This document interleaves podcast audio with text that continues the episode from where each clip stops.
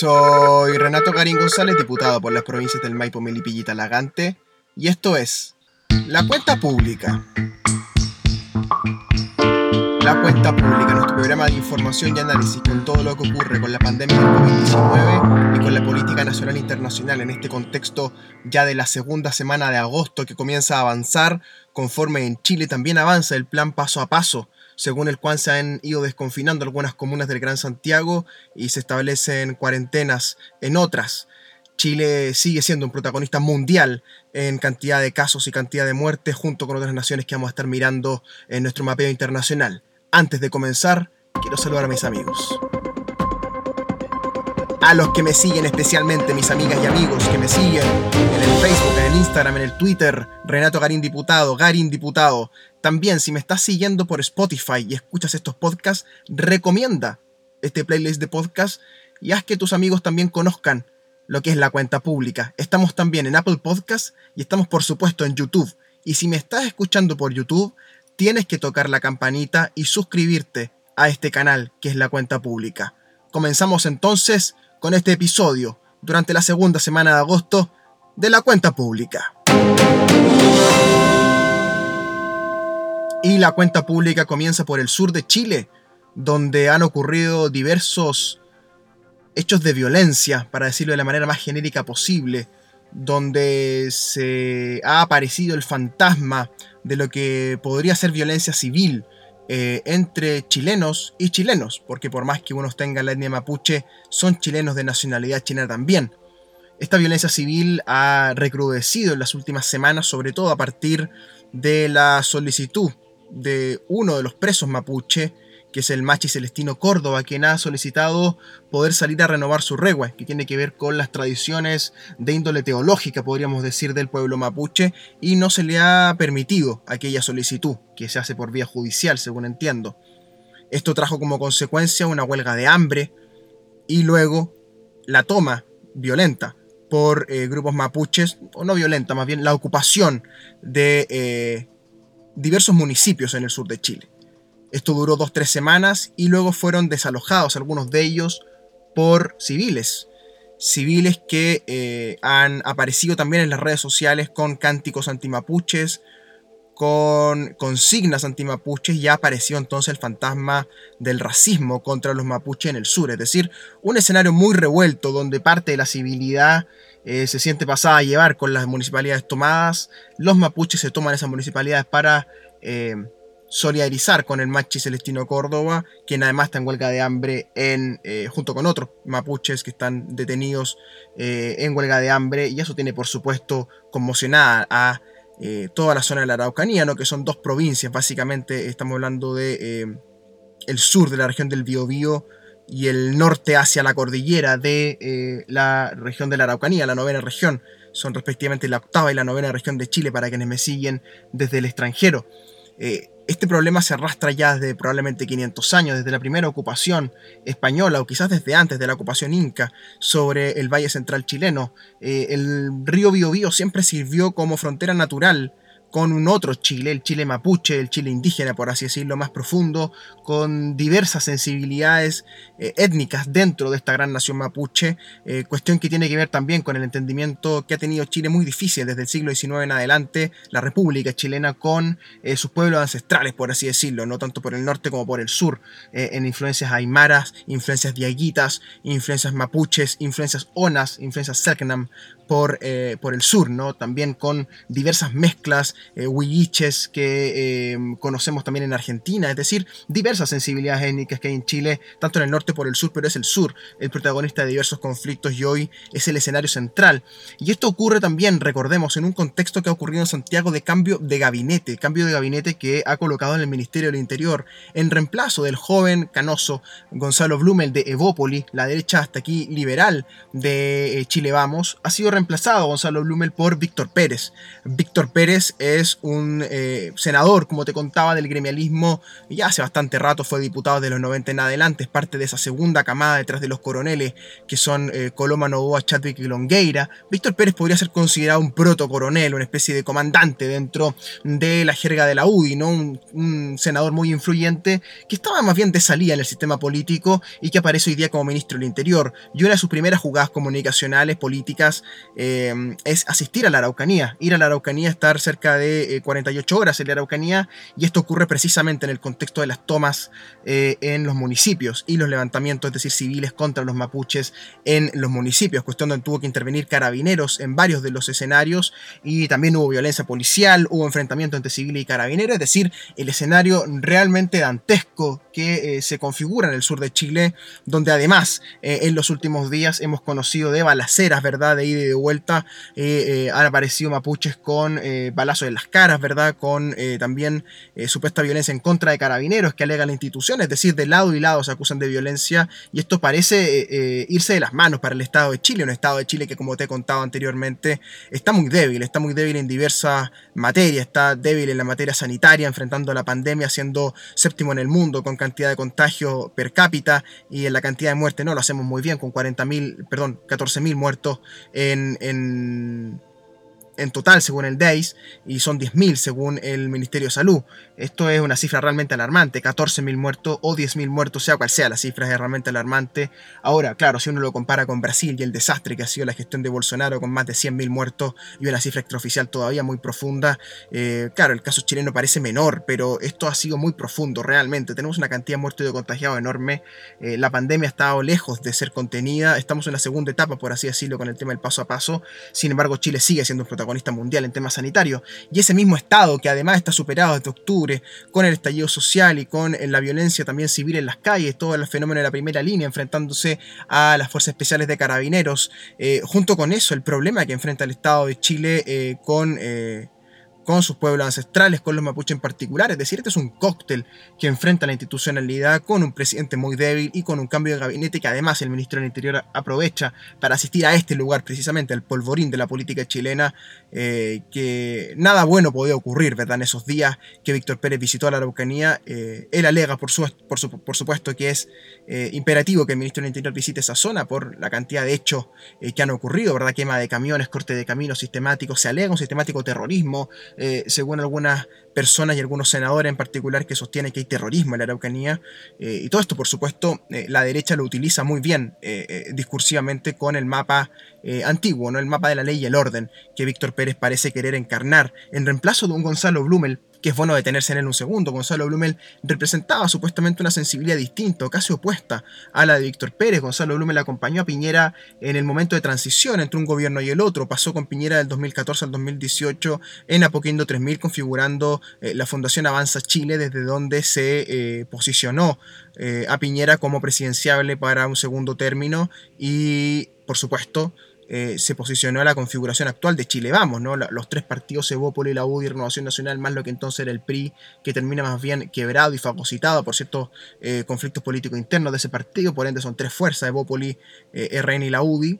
En el primer gabinete, Gonzalo Blumen ingresa en SECPRES, es decir, en el contacto directo con el Congreso, y luego entonces pasa a ser el ministro del Interior, un ministro del Interior que eh, dura desde noviembre en adelante, a él se le adjudica parte del acuerdo del 15 de noviembre, y sin embargo, a partir de eso, no logra tomar control de la agenda política en ningún momento, superado por la agenda de la violencia eh, policial y civil en las calles, superado por el tema eh, de aquellas personas que perdieron los globos oculares, ¿verdad? Aquellas personas que fueron atacados con lacrimógenas por carabinero, em, casos que son realmente brutales como el de Gustavo Gatica o el de Fabiola Campillay, que son eh, íconos, ¿verdad?, de esta época, le toca a Blumel cargar con eso, también con la sombra de Chadwick, un Chadwick que es acusado constitucionalmente, recordemos en los primeros días de la asunción de Blumel como ministro del Interior, y Chadwick entonces sale de la escena, dejando un vacío muy grande en el gobierno que luego es llenado por Cristal Larroulet y su grupo, al cual pertenece Blumel desde una gestación, desde un inicio, en el primer gobierno de Sebastián Piñera, Blumel se desempeñó en torno a la ruleta y luego en el segundo piso ahora esto se ha consolidado.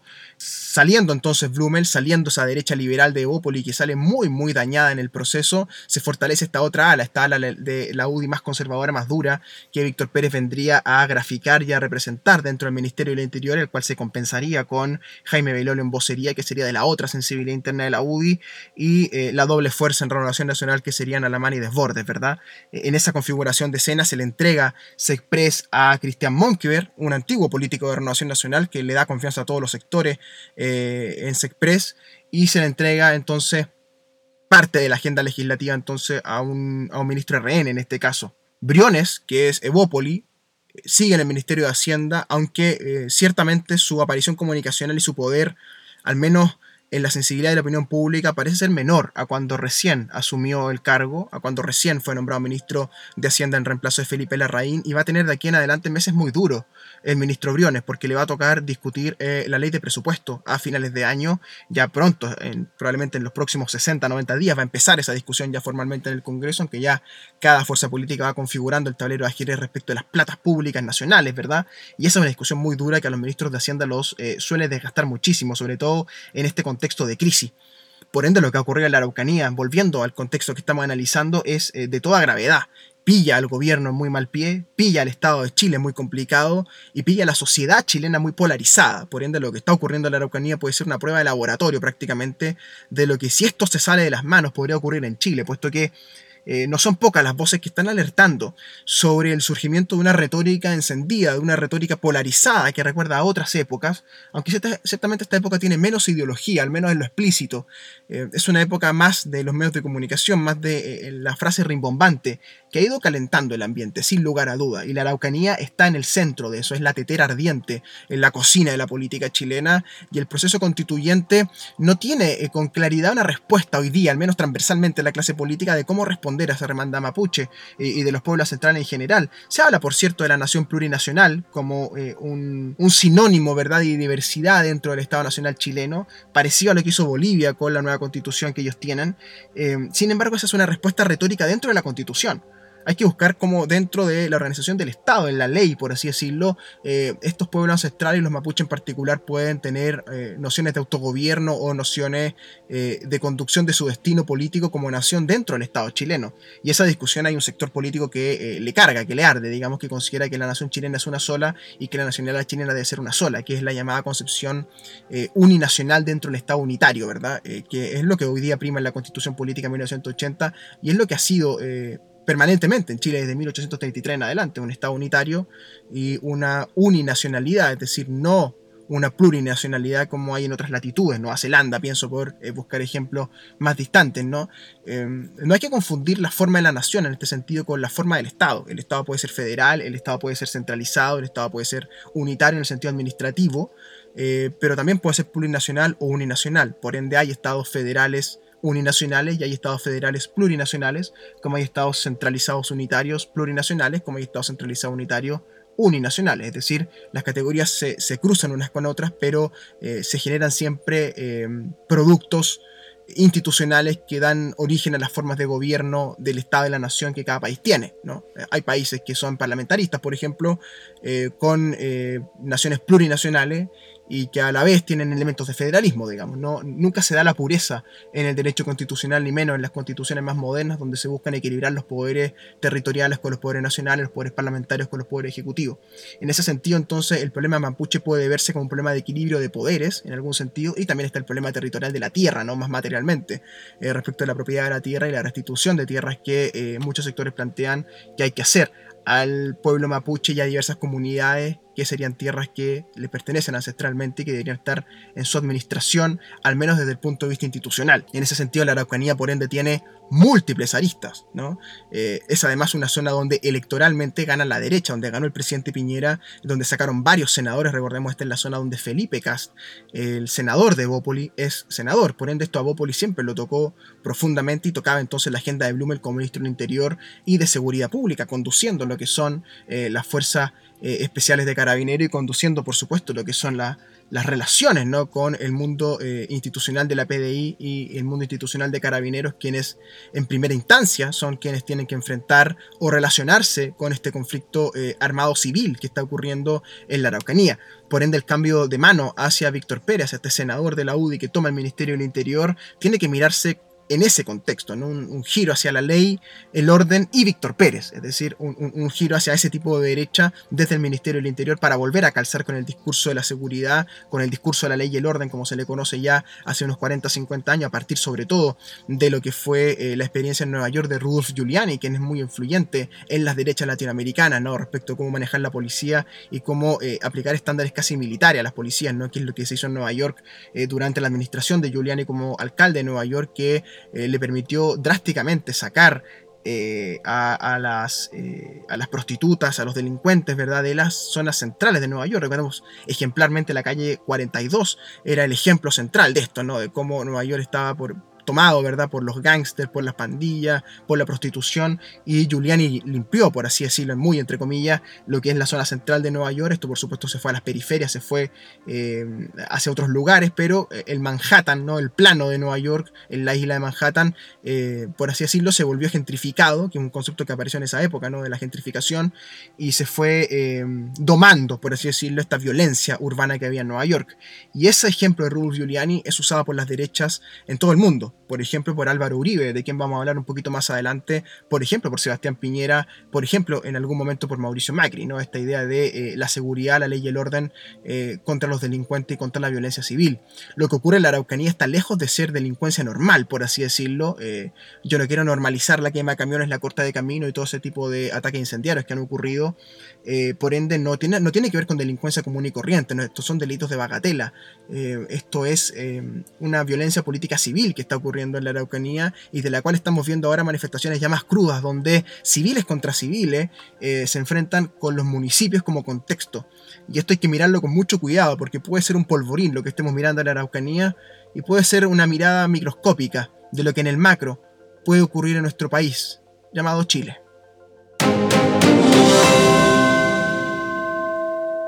Eso con lo que ocurre en la política nacional, con el nuevo gabinete y el ministro Víctor Pérez, con este conflicto ardiendo en la Araucanía. Veamos un poco lo que está ocurriendo con el COVID-19 en todo el mundo. El fenómeno de los rebrotes o los nuevos brotes, como también se le ha llamado en la prensa, ya se ha consolidado prácticamente en toda Europa y en buena parte de Estados Unidos. Eh, Estados Unidos sigue siendo el país más golpeado en el mundo por eh, la enfermedad y también aparece, como te comentaba antes, Brasil, que ha superado el millón de muertos. Realmente eh, inquietante la situación de Brasil con un Jair Bolsonaro que eh, llegó a dar positivo por esta enfermedad más de tres veces. Se estima que ahora está eh, ya curado de la enfermedad supuestamente, pero es un fenómeno muy interesante lo que ha ocurrido en Brasil. Es decir, el, el gobierno de Bolsonaro que venía muy golpeado en lo político, también ahora enfrenta una crisis sanitaria de proporciones. ¿no? Eh, los grandes centros urbanos, Sao Paulo, Río de Janeiro, Brasilia eh, y otros lugares más, más densos, eh, con gran cantidad de favelas, está viendo una enfermedad expandirse realmente como, nunca antes se ha visto en Sudamérica, probablemente una enfermedad de este tipo, ¿no? Eh, no hay ejemplos históricos de que un país sudamericano haya tenido estas cifras como las está teniendo Brasil, que parece estar siendo golpeado casi con criterios medievales prácticamente con esta enfermedad, ¿no? Esto recuerda mucho a la peste negra, este tipo de cosas, ¿no? Que eh, ya tenga un millón de víctimas Estados, eh, Estados Unidos como lo tiene Brasil también es alarmante, ¿no? De hecho, Estados Unidos ya camina hacia los 2 millones de víctimas, si no me equivoco, de la enfermedad. Es decir, estamos hablando de algo eh, sorprendente en términos de contagio y también en términos de eh, muertos. Es decir, más de 100.000 muertos, más de 200.000 muertos, lo que se ha naturalizado como si fuera realmente eh, sorprendente, ¿no? lo, que, lo que ocurre en los medios de comunicación, que de pronto un país que queda al lado nuestro tenga 100.000 muertos, tenga un millón de contagios eh, nos parece natural. ¿no? Yo encuentro que es todo lo contrario, es realmente algo para, para sentarse y llorar primero y luego para reflexionar muy profundo qué ocurre en América Latina con nuestro servicio hospitalario y con la sanidad pública. Eh, Perú sigue siendo un protagonista mundial también, sigue escalando en las cifras Perú. En algún momento se comparó la situación chilena con la situación peruana, ahora Perú está bastante peor que Chile. Eh, los centros hospitalarios están realmente colapsados en Perú casi el 90% todos ellos en todo el país. y otros países como Argentina, por ejemplo, que venía con números bastante buenos, también ha recrudecido la enfermedad eh, con, con gran violencia. Es la primera ola fuerte que ellos están viviendo, más de 7.000 contagios al día en Argentina, sobre todo en el conurbano bonaerense. Eh, por ende, Chile en este contexto pareciera que nuestras cifras caminan a ser eh, enormes, ¿no? 20.000 muertos quizá. Ya tenemos 10.000 oficiales, 14.000 según el DAIS. Los 20.000 parecen estar a la vuelta de la esquina, lamentablemente. Pero hay países latinoamericanos que eh, su tragedia es de otras proporciones, ¿no? No me quiero olvidar de los ecuatorianos, que siguen siendo muy golpeados por la enfermedad, la cual se mudó de Guayaquil a otros lugares. Eh, y por mientras Uruguay sigue siendo la estrella del continente, manteniendo muy bajo su índice de contagio, manteniendo muy bajo lo que es el, la propagación del virus, ¿no? que es lo más sensible dentro de la enfermedad. Uruguay sigue siendo la estrella del continente en ese sentido. El presidente de la calle Pou por ende está saliendo muy fortalecido en la política interna como en la política latinoamericana, donde hay una serie de cuestiones que tienen que dilucidarse, cómo queda el nuevo mapa político latinoamericano sin Mauricio Macri, que ya salió hace un buen rato de eh, la presidencia argentina, pero que eh, Alberto Fernández no ha logrado eh, instalar su tesis latinoamericanista, por así decirlo, por la administración de la enfermedad a nivel local. Recordemos que se articuló este grupo de Puebla en torno a Andrés Manuel López Obrador y en torno a Alberto Fernández, donde también picoteaba Marco Enrique Minami, el chileno, pero eso no ha logrado cuajar, ¿no? Y, y en paralelo ganó la derecha en Uruguay, está la derecha en Chile, y es muy interesante lo que está ocurriendo en Colombia. Quiero hablarte un segundo, un par de segundos, un par de minutos quizás sobre eh, Álvaro Uribe. Álvaro Uribe, senador hoy día colombiano, expresidente colombiano, la figura central de la derecha colombiana probablemente en las últimas décadas, eh, a quien se le adjudica haber derrotado a las FARC supuestamente, o haber derrotado militarmente eh, por la ley y el orden precisamente a las fuerzas insurgentes en Colombia. ¿no? Y ha sido eh, hoy día objeto de noticia Álvaro Uribe, puesto que eh, la Corte colombiana ha ordenado la prisión preventiva, por así decirlo, diríamos en el lenguaje chileno, del expresidente Uribe, actual senador, que va a quedar entonces eh, recluido en su casa, con arraigo domiciliario, diríamos, que es una medida cautelar que se le aplica por un proceso que se sigue en su contra por eh, supuesto paramilitarismo, es decir, se acusa a Uribe de haber alimentado económicamente y políticamente a fuerzas paramilitares de extrema derecha en su combate en la jungla contra eh, los FARC, es decir, contra la, izquierda, la insurgente eh, paramilitar colombiana, es decir, un expresidente que estaría acusado de financiar una guerrilla, por así decirlo, paramilitar y de haber utilizado los llamados falsos positivos, es decir, atacar supuestas bases de la FARC que no lo eran. Em, además de una serie de prácticas que se le adjudican de haber infiltrado a personas, en fin, de haber eh, extorsionado a las FARC por otros mecanismos, eh, lo que finalmente lleva ¿no? en el gobierno de Santos al quiebre entre Santos y Uribe. Santos fue electo como candidato de Uribe, después Santos se mueve hacia una tesis más pacifista, buscando un pacto con las FARC. Van, recordemos, a este acuerdo en La Habana, de, Chile también eh, la funge como ministro de fe, ofreciendo buenos oficios, ¿verdad? Se dice en términos jurídicos. Luego Colombia va a un plebiscito respecto a ese acuerdo con las FARC y Santos pierde ese plebiscito teniendo eh, en el rechazo como principal figura al expresidente Uribe. Por ende, este es un círculo que viene girando, esto es una rueda que viene girando hace bastante rato entre el santismo y el uribismo. Y recordemos que el actual presidente colombiano es más cercano a la tesis uribista.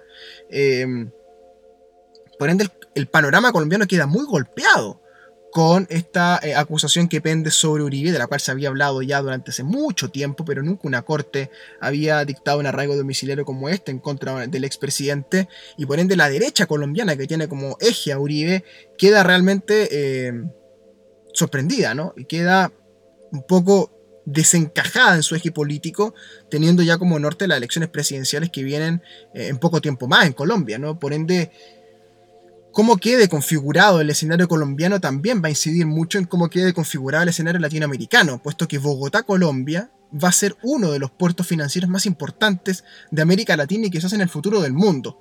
Y, muchos analistas anticipan que parte de ese poder financiero que ha tenido Santiago, el Sanhattan, como se ha llamado, y Lima, se va a ir a Colombia. Es decir, ¿cuál va a ser el país andino que va a traer más inversiones financieras? Va a ser Colombia, puesto que Colombia está, por así decirlo, un par de fases antes en el neoliberalismo financiero de lo que está Perú y Chile. Por ende, hay muchas cosas por hacer financieramente en Colombia, sobre todo a nivel de consumo en tarjetas de crédito, ¿verdad? a nivel del retail y todo eso. Es decir, eh, todo el, amplio mundo del comercio electrónico, el amplio mundo del comercio de los malls, está en Colombia todavía por desarrollarse, sobre todo en eh, sus grandes ciudades, que son Medellín, Cali y la capital Bogotá, ¿no? Y además el centro turístico, que es uno de los centros turísticos más importantes del mundo, que es el de Cartagena y San, Andrés, ¿verdad? En, en el Caribe colombiano, ¿verdad? Una zona realmente soñada, esa que tienen ahí los colombianos que tengo el placer de conocerla, esa zona que es preciosa, realmente siempre la recomiendo, ¿no? Cartagena y San Andrés, unos lugares más bonitos del mundo probablemente eh, en el Caribe colombiano. Colombia entonces es un eje de inversiones turísticas, de inversiones financieras, que en torno a su derecha política había dado cierta estabilidad para el proyecto neoliberal en Colombia que tiene sus componentes nacionales como los tiene en todas partes, ¿no? Tiene sus peculiaridades. Por ejemplo, en Colombia hay un banquero, Julio Sarmiento Angulo, que en algún momento llegó a tener siete bancos. No sé si actualmente sigue siendo propietario de los siete bancos, pero tiene una estructura bancaria enorme que le permitía controlar siete bancos. Una cosa loquísima realmente. Me parece que después concentró la banca en dos o tres, si no me equivoco, pero es un hombre sumamente poderoso, más de lo que es Andrónico Luxic en Chile, por ejemplo, lo que es Sarmiento Angulo. Por ende, es muy interesante ver lo que ocurre en Colombia. Tomemos rápidamente el avión y veamos lo que ocurre en la madre patria, en España, donde el rey Juan Carlos, el rey Juan Carlos I, padre del actual rey Felipe VI, Juan Carlos I ha debido abandonar el país, España, rumbo a los Emiratos Árabes. Primero se especuló respecto de que se iba a Centroamérica, República Dominicana, pero finalmente recaló en Emiratos Árabes. ¿Y por qué se arranca España eh, nuestro rey Juan Carlos I, emérito? ¿Por qué se arranca? Se arranca porque está acusado de una serie de malas prácticas financieras económicas, eh, donde hay investigaciones judiciales de por medio en Europa, eh, de las que ha sido acusado por haber recibido sobornos, supuestamente, no de los Emiratos Árabes, sino de Arabia Saudita, para una serie de cuestiones de obras públicas en, España. Recordemos que el rey es el jefe del Estado en España, por ende su opinión pesa y mucho a nivel de la opinión pública y la y además pesa sobre él un escándalo amoroso financiero protagonizado por la famosa Corina Larsen, la alemana heredera del clan Larsen, uno de los más multimillonarios del mundo, que acusa una serie malas prácticas financieras a Juan Carlos I, quienes fueran pareja eh, eh, adúltera lo lamento para quienes se sorprenden, eh, eh, de Corina Larsen con Juan Carlos I. Eh, muy parecido a la, historia del rey, del rey Carlos ¿no? de, Inglaterra con Camila Parker Bowles. Pero aquí hay un escándalo financiero de proporciones, porque Corina Larsen aparecería recibiendo dinero de la corona por 60, 70 millones de euros, que podría ser incluso lavado de dinero de lo que se estaría acusando al rey Juan Carlos, quien entonces, recomendado por su hijo, decide irse de España y se va a un lugar que no tiene convenio de extradición con España como es Emiratos Árabes Unidos, por ende se va eh, y se arranca un poco judicialmente eh, Juan Carlos I de sus responsabilidades que habría sobre materia financiera al manejo de la corona, lo que es realmente muy grave para España, lo que ha sacudido a España, recordemos que eh, la monarquía es una estructura central en la vida política española a partir de la transición democrática después de la dictadura de Franco y la nueva constitución que ellos se dan en el 78, detrás de esa constitución está el rey Juan Carlos I, que es el jefe del Estado, como te comentaba, y día jefe del gobierno es Pedro Sánchez, electo por mayoría parlamentaria dado su alianza con Podemos liderada por Pablo Iglesias, quien es el vicepresidente de España, a quien se le adjudica una especie de operación política en contra del rey Juan Carlos y en contra de la monarquía para establecer la tesis republicana, es decir, para empujar una reforma constitucional o una asamblea constituyente en España para sacar a la monarquía de la constitución y para establecer una república, lo que por supuesto ha gatillado una serie de debates en España muy muy interesante que te recomiendo seguir respecto del exilio que va a tener Juan Carlos I en Emiratos Árabes Unidos, lo que nos recuerda mucho la historia de los Borbones. Los Borbones en general no mueren en España, sino que mueren en exilio, mueren en lugares distantes de España, ya sea en Alemania, eh, ya sea en otras latitudes, en Portugal, por ejemplo, donde se han exiliado al final de su reinado los Borbones, y la historia de Juan Carlos I repite esa tradición maldita de los Borbones al mando de la monarquía española, la cual eh, queda muy golpeada después de este episodio y queda todavía por verse cómo el rey Felipe VI recomponga la relación de la monarquía con la sociedad española y con la política española. Eso entonces con lo que ocurre en Latinoamérica, con lo que ocurre un poquito en Estados Unidos, con lo que ocurre en España y por supuesto que con lo que ocurre en la Araucanía, en Chile, con el cambio de gabinete como contexto político e institucional en Santiago de Chile. Quiero saludar especialmente a mis amigos que me escuchan por la radio Ignacio Serrano, la 540M, la más tradicional en Melipilla. En toda la provincia de Melipilla me escuchan los domingos por la 540M, la más tradicional, la radio Ignacio Serrano. Y en la provincia de Talagante también, la más escuchada, la radio Contacto. Ahí estamos todos los miércoles y nos escuchamos para hacer la cuenta pública en la radio Contacto, Peñaflor, Talagante, Isla de Maipo, El Monte Padre Hurtado. Todos juntos hacemos, por supuesto, la cuenta pública. Y a quienes me siguen por las redes sociales, Spotify, Apple Podcast, YouTube, Facebook, Twitter, Instagram, les mando un gran abrazo. Sigamos conversando, sigamos debatiendo, sigamos haciendo juntos la cuenta pública.